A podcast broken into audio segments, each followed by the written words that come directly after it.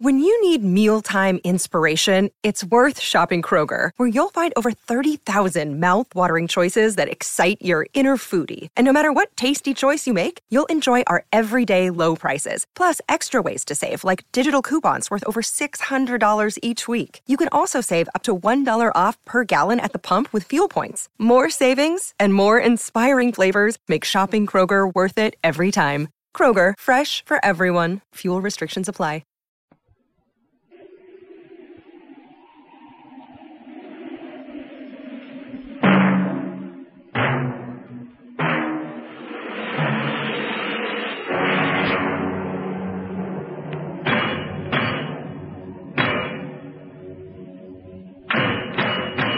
Los soldados romanos han terminado de clavar en la cruz al agitador Galileo, enderezándola luego en el tope de las colinas del Gólgota.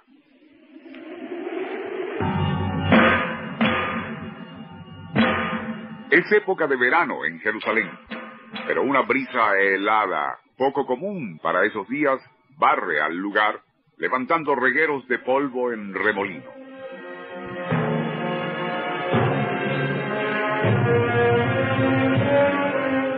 La turba que se ha congregado para presenciar el sacrificio permanece en silencio. Expectante ante lo que será una larga agonía para quien dice ser hijo de Dios.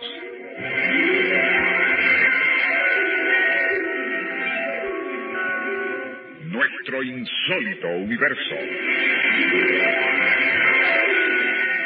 Cinco minutos recorriendo nuestro mundo sorprendente.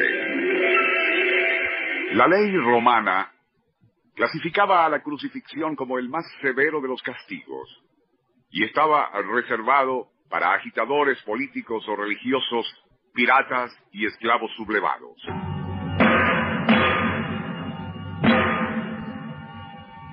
Aún para los verdugos era una forma de ejecución tan aborrecible que ellos mismos apresuraban la muerte del condenado rompiendo sus piernas con una barra de hierro o enterrando una lanza en el costado del reo.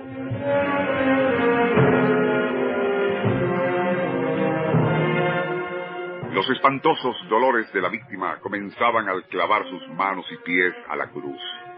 Ello producía una hemorragia, pero no tan abundante como para causar la muerte.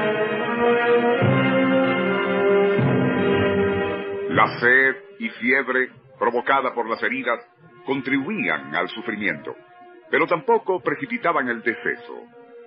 La inmovilidad forzada del cuerpo, más las contracciones tetánicas generadas por la inflamación e infección de las heridas, causaban muy dolorosos encogimientos de los músculos. Lo anterior, añadido a constantes espasmos, consecuencia de la fiebre alta, daban como resultado un entorpecimiento de la circulación.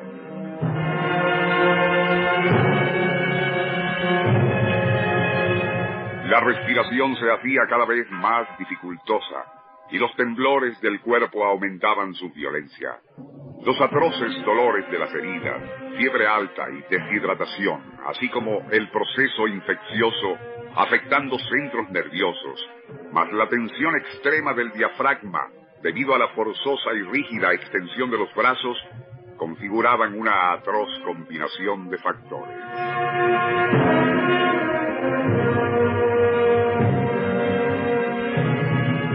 A lo anterior sería necesario añadir el que en aquella posición el hígado se aplasta con el hundimiento del diafragma impidiendo la circulación.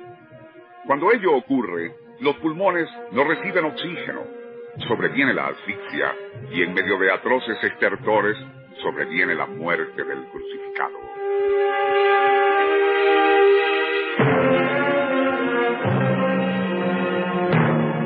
Aquel bárbaro castigo impuesto a Jesús no era una invención romana.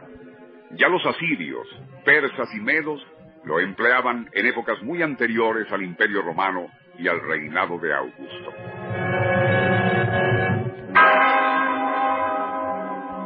En junio de 1968 fue desenterrado bajo una colina rocosa al norte de la puerta de Damasco, en Jerusalén, el esqueleto de un hombre de 25 a 26 años, quien había sido crucificado, y ello permitió a patólogos y arqueólogos establecer que el suplicio en la cruz era aún peor de lo que se pensaba, según lo practicaban los romanos.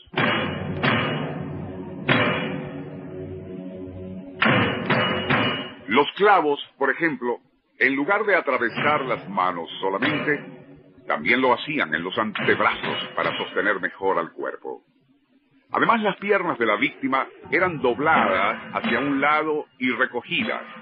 Luego los pies eran perforados por un solo clavo grande que atravesaba al empeine y los talones.